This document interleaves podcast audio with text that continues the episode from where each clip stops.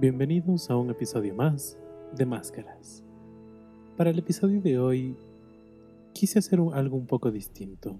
Ya les había pedido algunos personajes y aún me queda algunos por explorar de sus peticiones, pero esta semana quería enfocarme en un tipo de personaje específico que son los villanos. Así que les pregunté cuáles son sus villanos favoritos, los coloqué dentro de una lista y aleatoriamente salió alguien que posiblemente lo reconozcas por su voz. Si no reconociste esa voz, entonces te cuento. El día de hoy exploraremos el personaje de Thanos, de la saga de películas de Marvel, Los Avengers.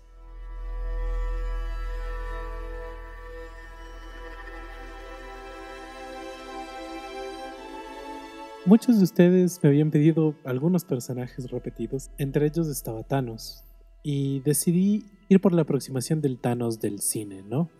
Thanos, como todos sabemos, así como todos los héroes que aparecen dentro de las películas de Marvel, son héroes y villanos que han aparecido dentro de los cómics desde hace muchísimos años atrás. Pero tal vez para entenderlo un poco mejor o para ver otra perspectiva sobre él, quería enfocarme en su personaje cinematográfico. Hay grandes diferencias entre el Thanos del cine y el Thanos del cómic. Tal vez hagamos un poco de referencias, pero no muchas. Realmente nos vamos a centrar en un personaje que en inicio no sabíamos qué iba a suceder con él. Empezó a aparecer en películas desde las primeras etapas del universo cinematográfico de Marvel y no fue sino hasta muy recién que realmente pudimos ver quién era, qué deseaba y por qué deseaba todas estas cosas. Como siempre, es bueno dar un poquito de contexto a las cosas antes de hablar de ellas, entonces contextualicemos un poco al villano Thanos. Thanos, dentro del universo Marvel como tal, tanto en los cómics como en las películas, es uno de los seres más fuertes que existen dentro del universo y que encaran dentro de ellos algunas facetas en realidad el Thanos que se nos presenta a nosotros en este universo, es un guerrero formidable que lucha por un fin específico dentro del universo.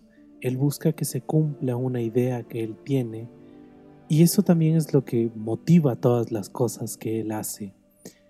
Desde un inicio se nos plantea a él como un villano y es muy interesante tener villanos como él porque, ya lo dijo alguna vez Luis Gabriel Carrillo Navas, la grandeza de un héroe se mide en cuanto a la calidad de los villanos a quienes se enfrenta.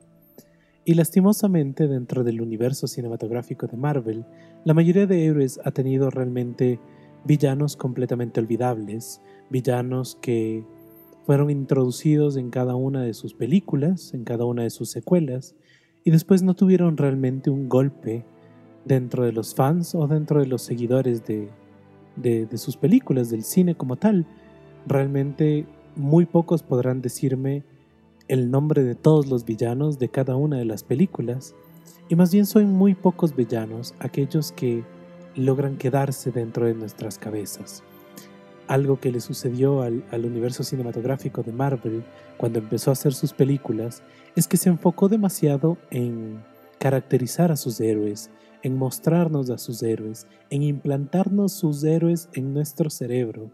Y por eso hoy por hoy se nos hace casi inolvidable personajes como Iron Man, como Thor, como Hulk, incluso personajes que parecerían de un tipo B, como la Viuda Negra o como Ojo de Halcón, que son personajes que no necesariamente incluso han tenido su película, pero que no pueden salir de nuestra cabeza en cambio de los villanos que, han tenido las películas, realmente creo que el único que podríamos identificar y, y a quien podríamos nombrar, además de Thanos, es a Loki, que es el hermano de Thor. Entonces, dentro del universo cinematográfico de Marvel, no creo que se cumplió este fin. Teníamos héroes increíblemente cubiertos por todos lados, incluso que tenían conflictos consigo mismos, conflictos bastante humanos, pero villanos completamente olvidables. Entonces, ¿qué tan buenos héroes realmente eran los héroes de estas películas. De repente, cuando apareció la iniciativa de, los Vengadores y la película como tal, el planeta que estaba en peligro conoció a un villano. Un villano que no sabíamos cuál era su afán, por qué era su deseo de conquista, pero que lo único que nos había explicado la película para ese entonces era que era el malo más malo de todos, ¿no? En este caso estábamos hablando de Thanos. A lo largo de las películas, a lo largo de las sagas que, que existieron durante muchos años en el universo de Marvel, Thanos de repente empezó a obtener un poco más de estrellato, ¿no? Empezó a tener un poco más dentro de las escenas, empezó a tener sentido, empezó a, formarse como un personaje, ya no solo como esta sombra que operaba de fondo, como este titiritero que, que mueve a las marionetas, sino ya realmente como un personaje activo. A lo largo de muchas películas empezamos a conocer uno de sus fines, que era recolectar estas gemas del infinito, que son netamente las representaciones del universo mismo, ¿no? Tenemos la piedra del tiempo, la, piedra del espacio, la piedra del poder, la piedra de la mente, la piedra del alma, la piedra de la realidad, que conforman en sí los elementos que crean el universo. Y nuestro villano de repente obtuvo un objetivo muy claro, ¿no? No era destruir la Tierra, no era vencer a nuestros héroes, era algo tan sencillo y a la vez tan difícil como recolectar estos elementos universales. No es hasta la llegada de la película de los Avengers Infinity War donde realmente Thanos empieza a poner en marcha su plan, a poner en marcha las cosas que él necesitaba. Que primero que nada es un éxito y, yo debo aplaudir tanto a los guionistas como a todo el equipo que trabajó dentro de estas películas, especialmente las últimas, tanto en Infinity War como en Avengers Endgame, porque son dos películas que logran un montón de cosas que para el cine parecían casi imposibles hace años. Primero que nada, la introducción de personajes completamente nuevos dentro de un escenario en donde tienes que compartir minutos de cine con otras personas a pesar de que es una película algo extensa, a pesar de que son películas algo largas, realmente son películas que te tienen al borde del asiento, son películas muy bien logradas dentro de lo que querían lograr, muy aparte de si eres fan o no eres fan de estas películas. Son películas que incluso puedes apreciar dentro de cómo están hechas y lo complejo que es lograr algo así. Tal vez no sea la historia más dramática, más compleja, que te va a sacar lágrimas como para ganar Oscar a Mejor Película, pero tiene un montón de trabajo detrás de ella.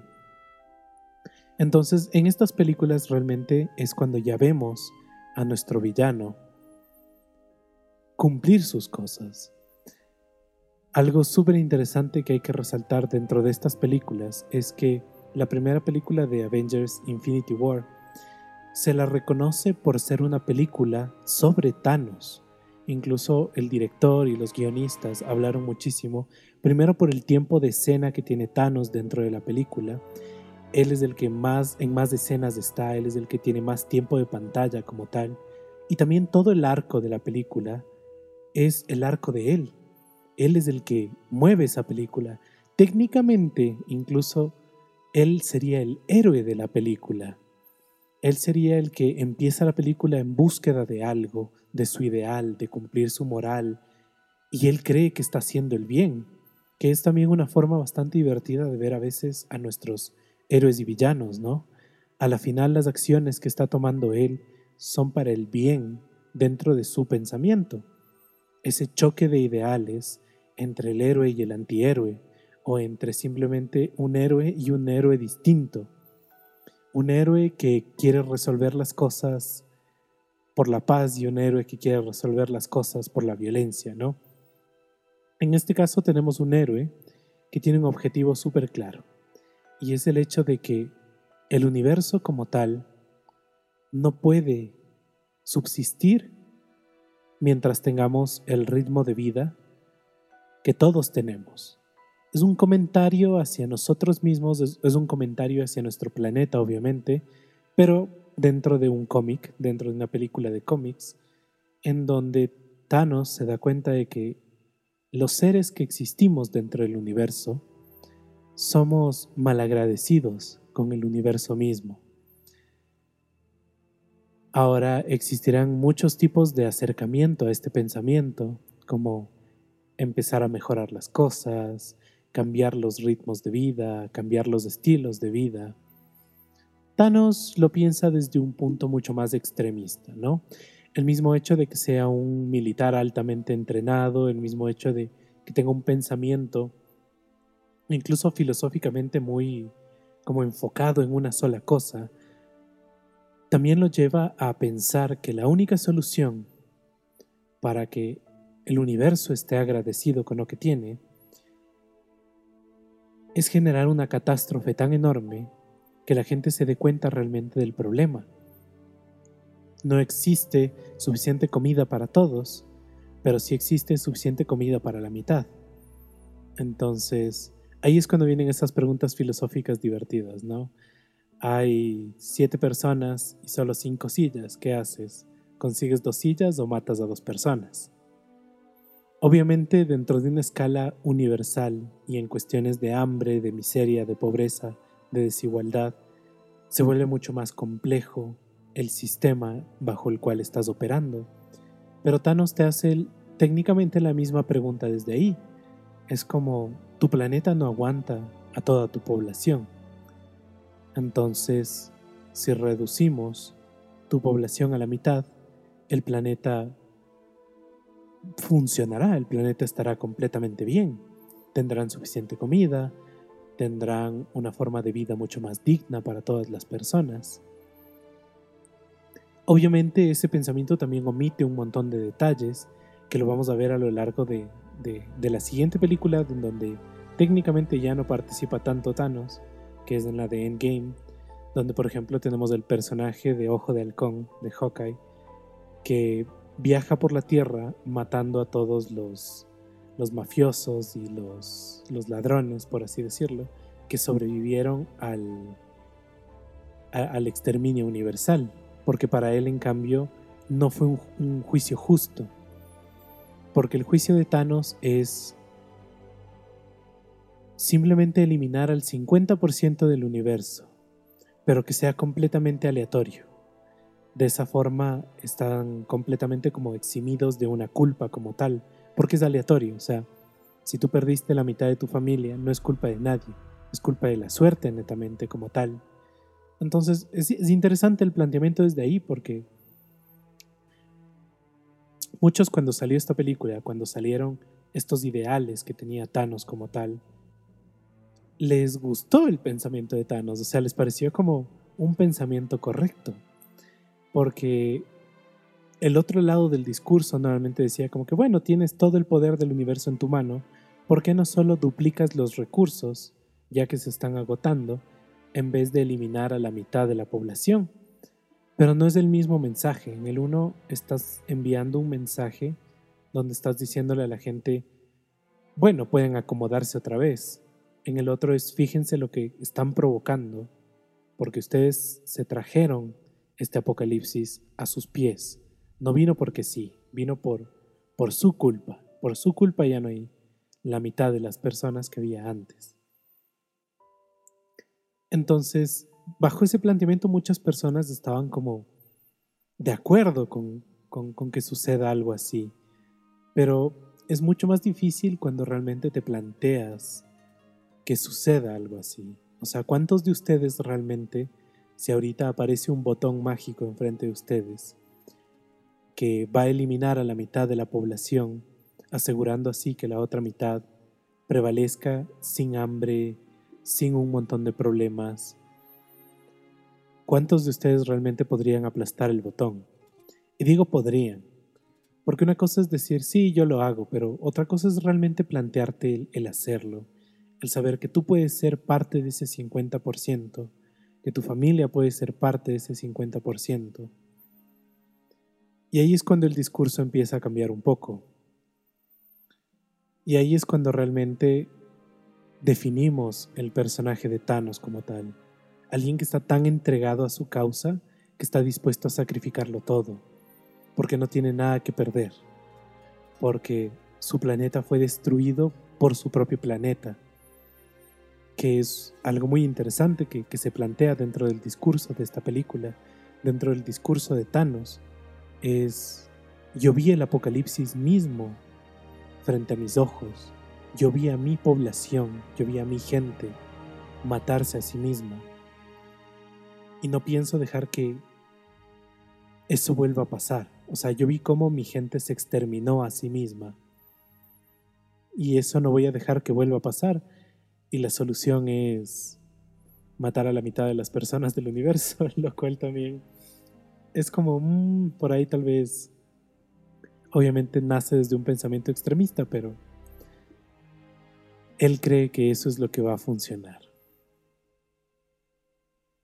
Entonces tenemos de repente este héroe, y lo voy a tratar ligeramente como héroe y villano al mismo tiempo, porque es las dos cosas, ¿no? Él se cree un héroe para el universo, él incluso lo dice dentro de la película, cuando le preguntan, ¿y qué vas a hacer después de que mates a todos los demás?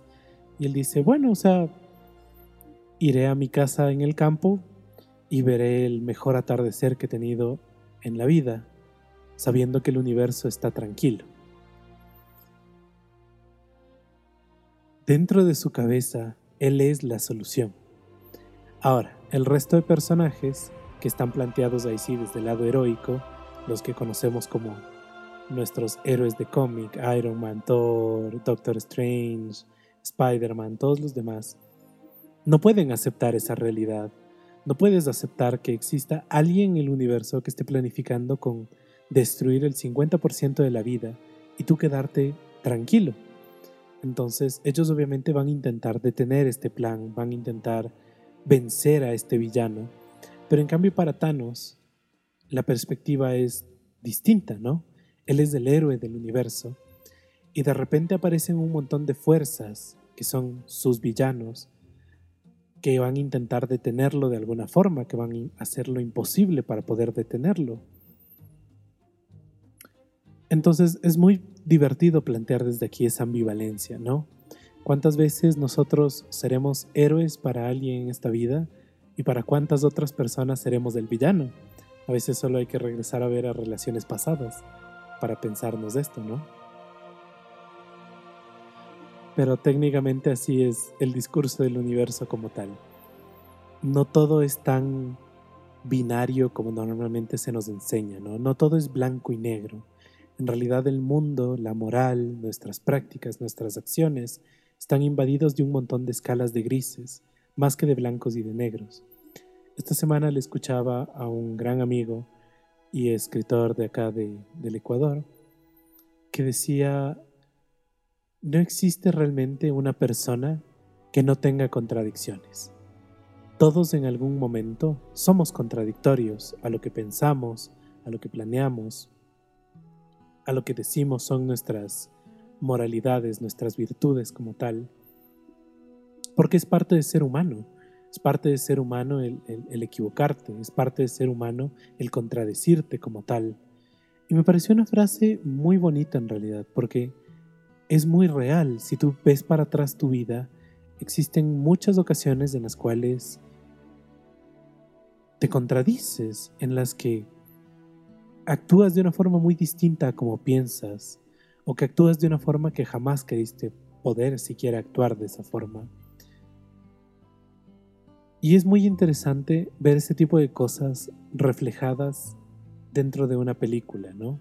Y mucho más dentro de una película que es obviamente hecha para todo público o bueno, para de adolescentes en adelante, que el objetivo más que nada es entretenerte, pero al final ningún escritor está pero al final ningún escritor es ajeno a colocar mensajes incluso dentro de las películas más inocentes, incluso dentro de las películas más que son simplemente para apagar el cerebro, a veces podemos encontrar cosas muy bellas ahí.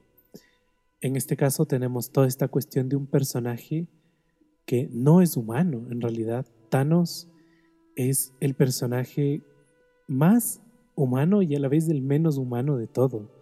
Es un personaje que realmente no tiene contradicciones algunas, que tiene una voluntad de acero increíble. Pero todo esto ya lo vamos a hablar en el momento en el que empecemos a analizar y a, y a desarmar este personaje, ¿no? Entonces, antes de ir a esto, quería dejarles con una pequeña canción de Marvel, de sus películas, parte del, del soundtrack de las películas, y espero que la disfruten.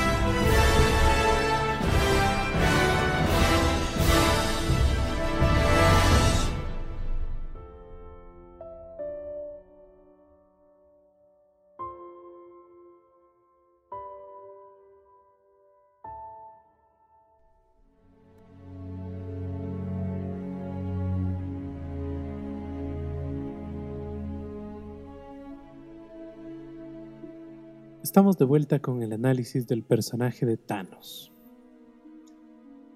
Vamos a plantear a Thanos desde los tres principios, ¿no? Veamos cuál es su físico, veamos cuál es su mente y veamos cuál es su lado social.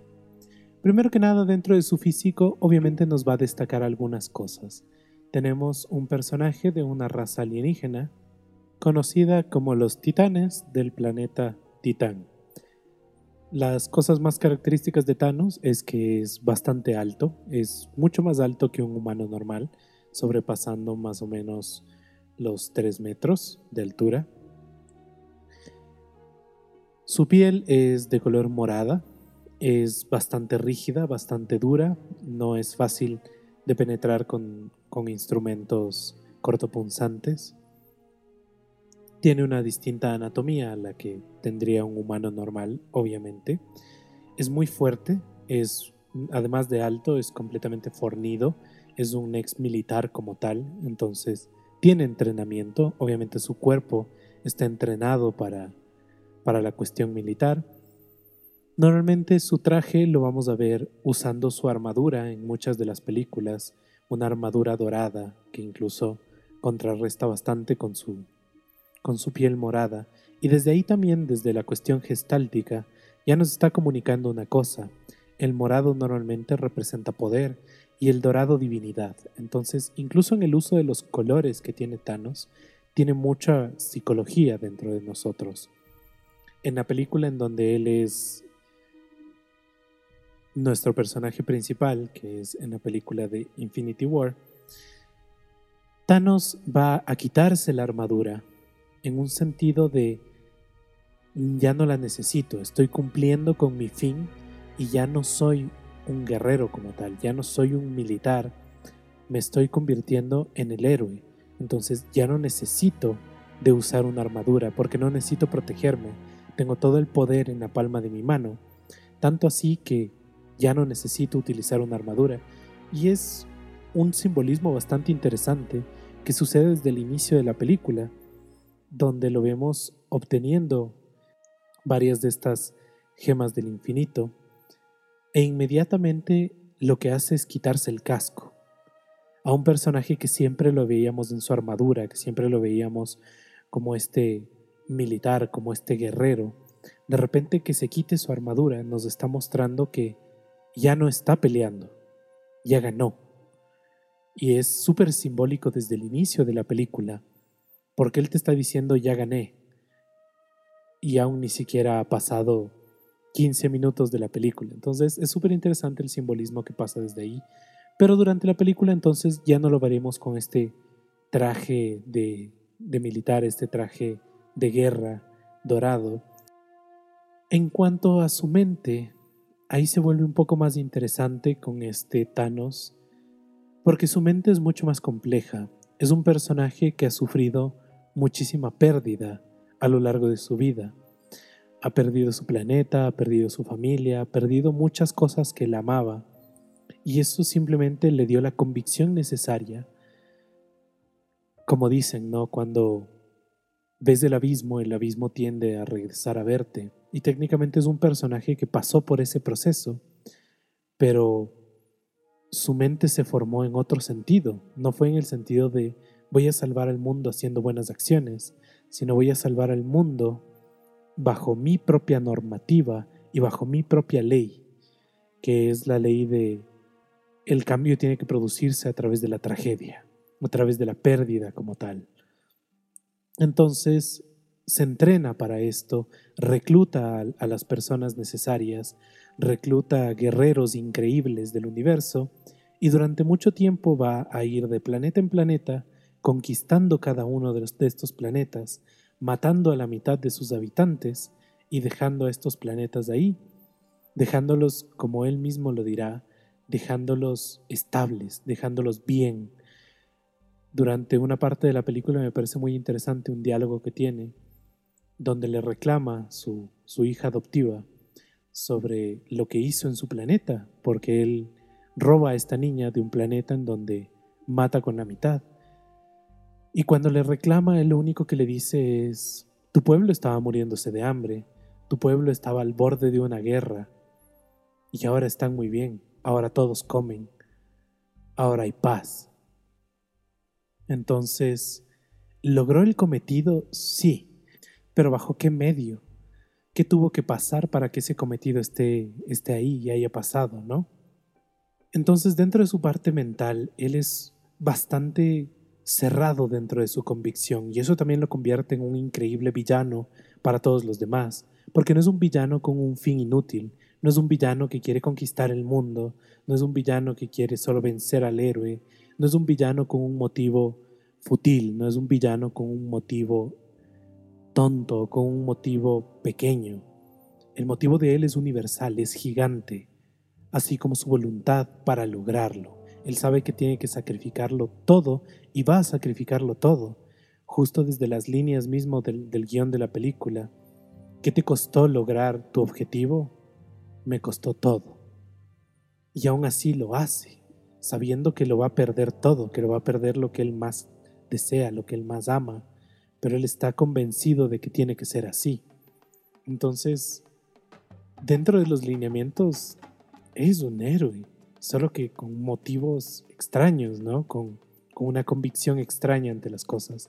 Entonces, mentalmente es un ser súper estable, mentalmente es un ser muy inteligente, muy brillante, pero que obviamente dentro de los ojos de un héroe, un héroe completamente bueno, no, no está haciendo realmente el bien, ¿no? Entonces es un personaje súper complejo, su mente realmente es, es una complejidad bastante interesante de analizar. Y de ahí tenemos su parte social, en donde aquí yo diría que Thanos rompe completamente con cualquier tipo de, de establecimiento social, porque él no tiene una relación social con nada en el mundo. Él a partir de las pérdidas que tuvo simplemente cortó cualquier lazo social, lo cual también atribuye mucho a las decisiones que él está tomando por el universo en general. Él ya no tiene un lazo social con nada ni con nadie, entonces nada lo puede detener. Si él tiene que matar al amor de su vida para lograrlo, va a matar al amor de su vida para lograrlo. Si él tiene que pisar encima del cadáver de, su familia para lograr lo que tiene que lograr, él lo, va a hacer, porque él ha cortado toda, toda condición social como tal. Él no tiene ninguna atadura a nadie ni a nada específico. No lo está haciendo por una nación, no lo está haciendo por un país, no lo está haciendo por él. Entonces si tiene que perder su vida por eso, pues la perderá, porque ya hizo lo que tenía que hacer. Entonces su objetivo es mucho más grande que sus relaciones, su objetivo es mucho más grande que un estatus social como tal. Porque a él no lo podemos encajar realmente en ningún estatus, no es que sea rico, pobre, clase media, él es simplemente un guerrero obviamente tiene el dinero suficiente para construir naves, para reclutar personas, para mantener un imperio de conquista. Pero netamente él no lo está haciendo por el puesto, no lo está haciendo por el dinero, lo está haciendo por su convicción. ahí tenemos las estadísticas de Thanos, ¿no? Veamos cómo está su fuerza, su destreza, su constitución, su inteligencia, su sabiduría y su carisma empezando obviamente con su fuerza. Vamos a hablar del personaje de Thanos sin las gemas infinitas, ¿no? Porque si hablamos de un personaje ya con sus objetos que le entregan a veces poderes especiales, por ahí tal vez estaríamos hablando de un casi dios que controla el universo, ¿no? Entonces Thanos como tal, como un personaje a quien te podrías encontrar por la calle, Primero que nada por su raza alienígena, por su entrenamiento militar, por los años de guerra y de conquista. Su fuerza es increíblemente implacable. Tiene una fuerza mucho superior al, incluso a lo sobrehumano. Es una fuerza que no ha podido detenerse de muchas formas. Entonces podemos decir que es un personaje realmente fuerte, ¿no? Es un personaje realmente poderoso en cuanto a su fuerza. De ahí tenemos su destreza, que es incluso impresionante por lo masivo que es. Es un personaje gigante, ¿no? Es un personaje lleno de musculatura y súper alto. Normalmente cuando tú entrenas demasiado tu musculatura, pierdes o dejas de lado un poco tu, tu destreza. Pero el hecho de haber tenido entrenamiento militar y entrenamiento de guerra y haber participado en guerra durante muchísimos años, también le ha dado un montón de destreza dentro del campo de batalla que lo vamos a ver más de una vez aplicado, ¿no? Va a ser un guerrero bastante formidable que ha entrenado su fuerza, que ha entrenado su destreza y por lo tanto que también tiene entrenada de cierta forma su constitución. Su constitución también va a ser increíblemente sobrehumana.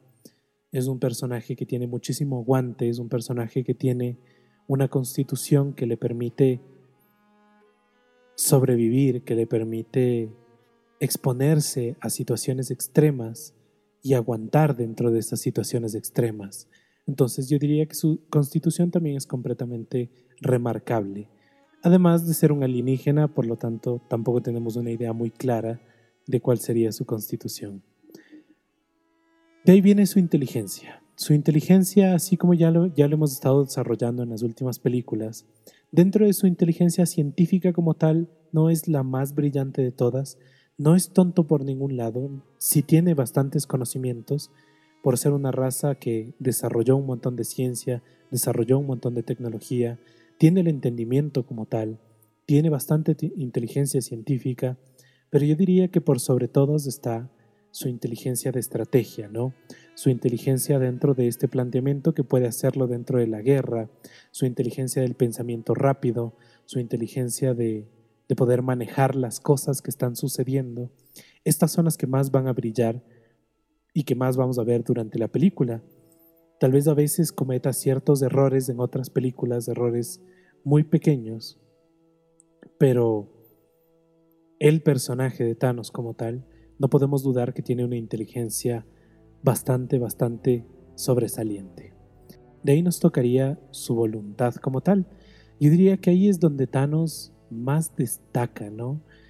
Porque dentro de la sabiduría estamos hablando también del poder de tu voluntad. La sabiduría la adquieres a través de tus experiencias, la sabiduría no la adquieres de estudiar algo, sino de entender el mundo, de entender el universo.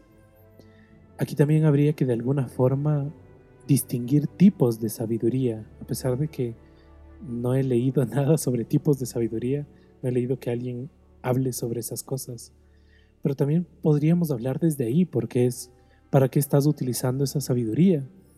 Es un personaje que ha sobrevivido un montón de cosas, que le han entregado pedazos de sabiduría, que le han entregado la voluntad que él demuestra tener dentro de las películas pero como tal, es una sabiduría muy específica, diría yo. Me deja pensando muchísimo, pero algo que no puedo negar es que Thanos, dentro del universo cinematográfico, tiene mucha sabiduría como tal. Por último tendríamos este aspecto que es el carisma.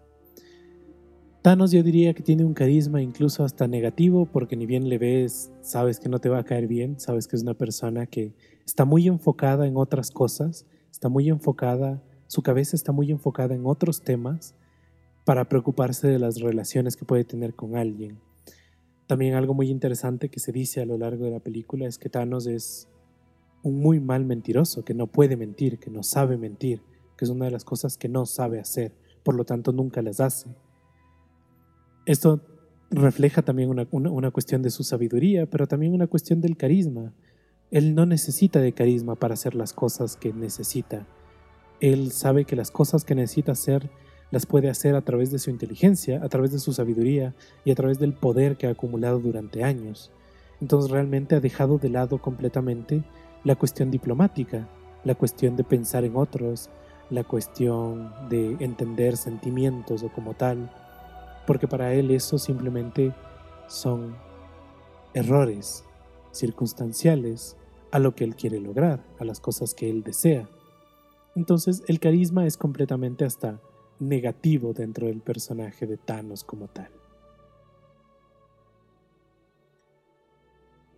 Este es el personaje de Thanos. Un villano, sí.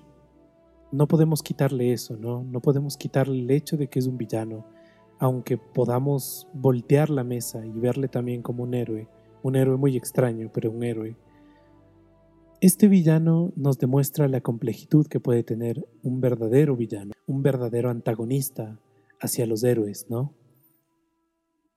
Y también nos sirve a nosotros como opciones increíblemente válidas.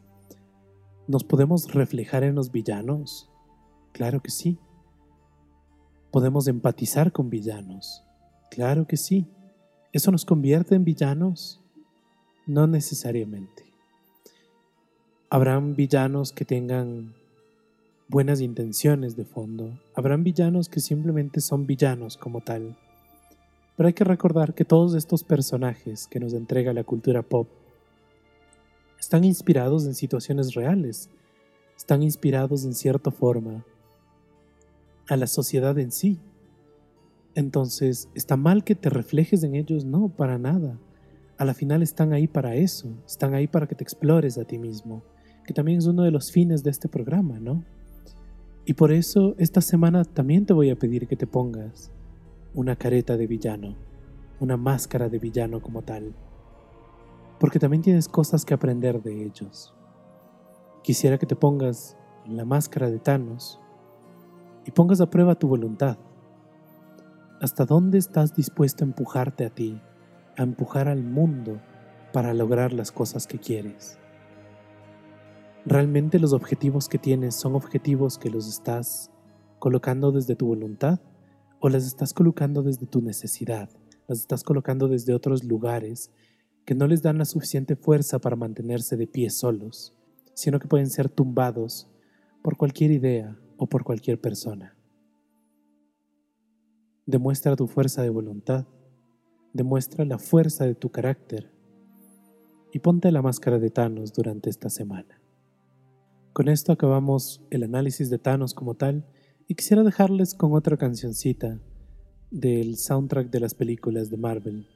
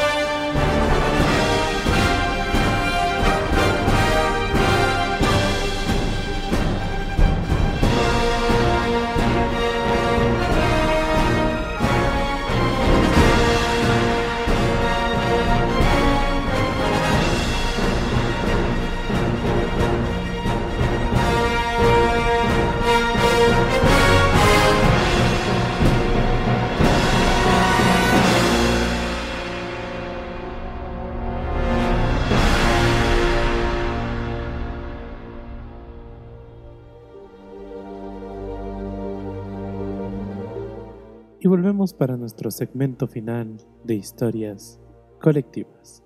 Continuamos aún con nuestro cuento de Diana.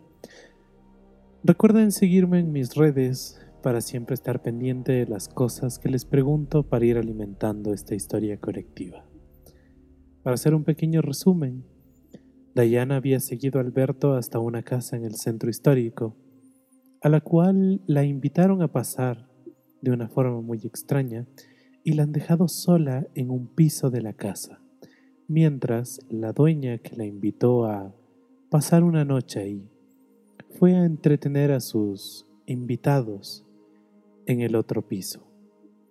Diana, sin saber bien qué hacer, decidió no tomar el medicamento que le habían brindado y apenas y apenas tomar un par de bocados de la comida ofrecida, y más bien investigar un poco qué estaba pasando, pues Alberto, después de la fiesta que tuvo ahí, no estaba siendo el mismo.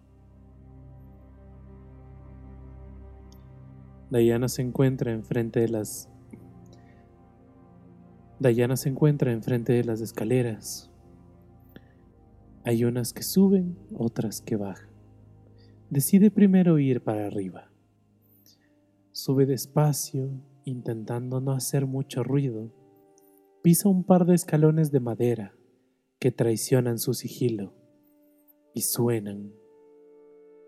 Como buena casa vieja, la madera a veces, por más estable que parezca, rechina con el mínimo peso Diana termina de subir las escaleras y nota tres habitaciones. Ninguna de ellas parece tener luz adentro, pues no muestran ningún tipo de sombra por debajo.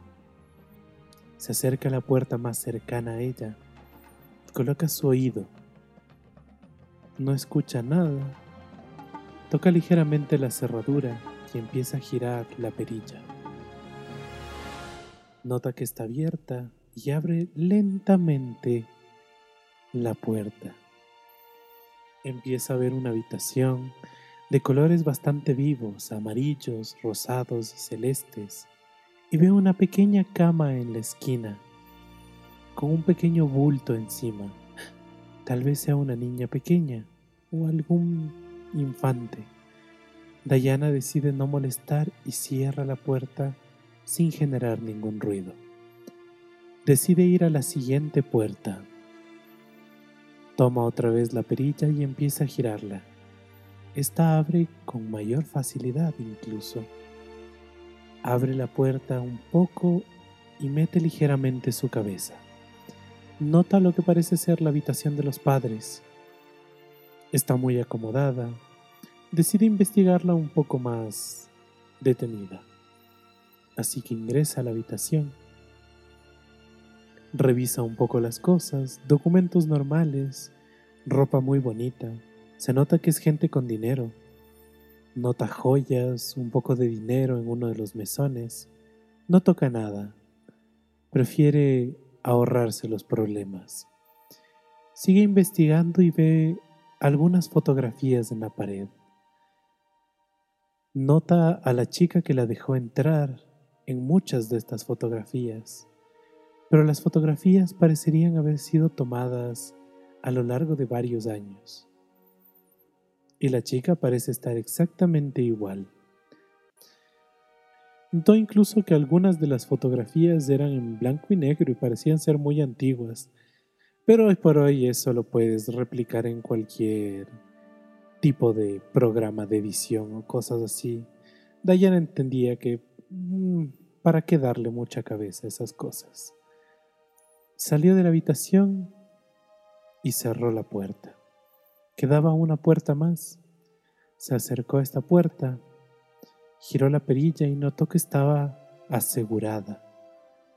Tal vez ahí estaban con las visitas y no querían ser molestados. Dayana no le dio más importancia y decidió bajar. Otra vez estas escaleras engañosas, que rompieron completamente con el sigilo de Diana. Rechinaron en cada uno de los pasos que ella dio. Decidió ir a la parte de abajo de la casa. Esas gradas debían llevar a algún lado. Empezó a bajar otra vez con el mayor sigilo, esta vez pegada a la pared. la madera ahí es más resistente y generó mucho menos ruido del que había hecho cuando subió. Vio dos opciones, una puerta a la derecha y una puerta a la izquierda.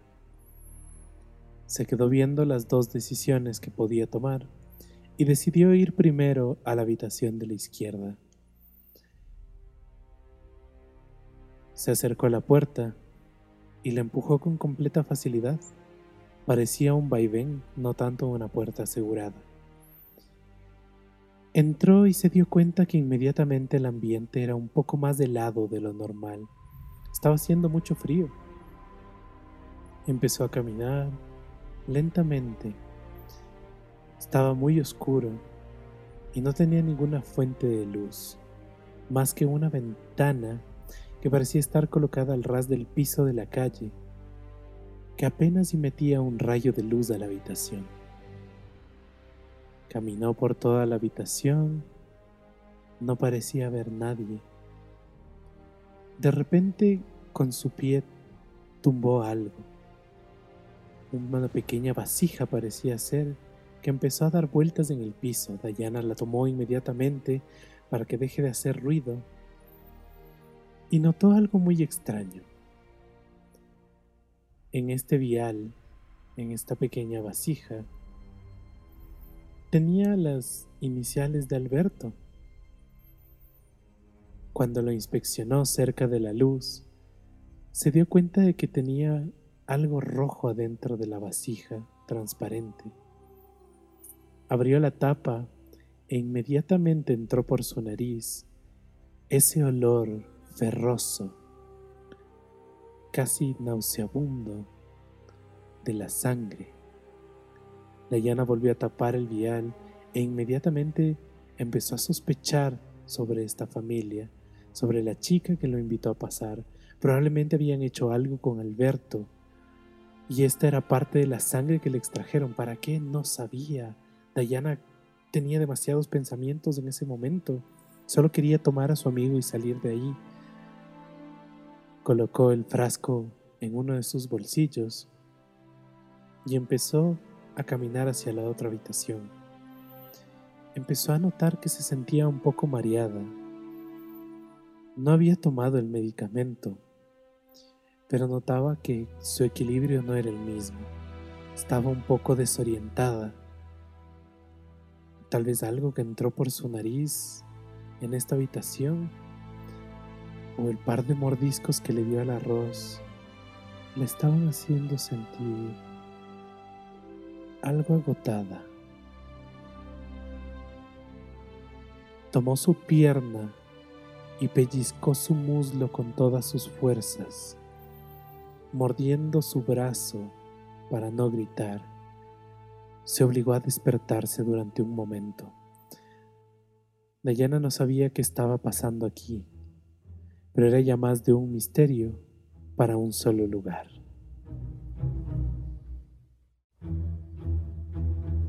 La historia de Diana cada vez parece tener un enfoque más específico. ¿Qué está descubriendo Diana en este lugar? ¿Qué están haciendo con su amigo Alberto? ¿Qué debería hacer Diana? ¿Ir a la puerta enfrente o subir a la habitación cerrada? ¿Qué crees tú? Respóndeme en mis redes sociales Escríbeme también y cuéntame qué opinas sobre la historia de Diana, qué crees que debería pasar, qué esperas que suceda, qué no quisieras que suceda. Me encantaría saber tus comentarios sobre este programa y la historia en general. Para despedirme, quería primero agradecer el espacio, como siempre, a la Casa de la Cultura y a Rayuela como tal,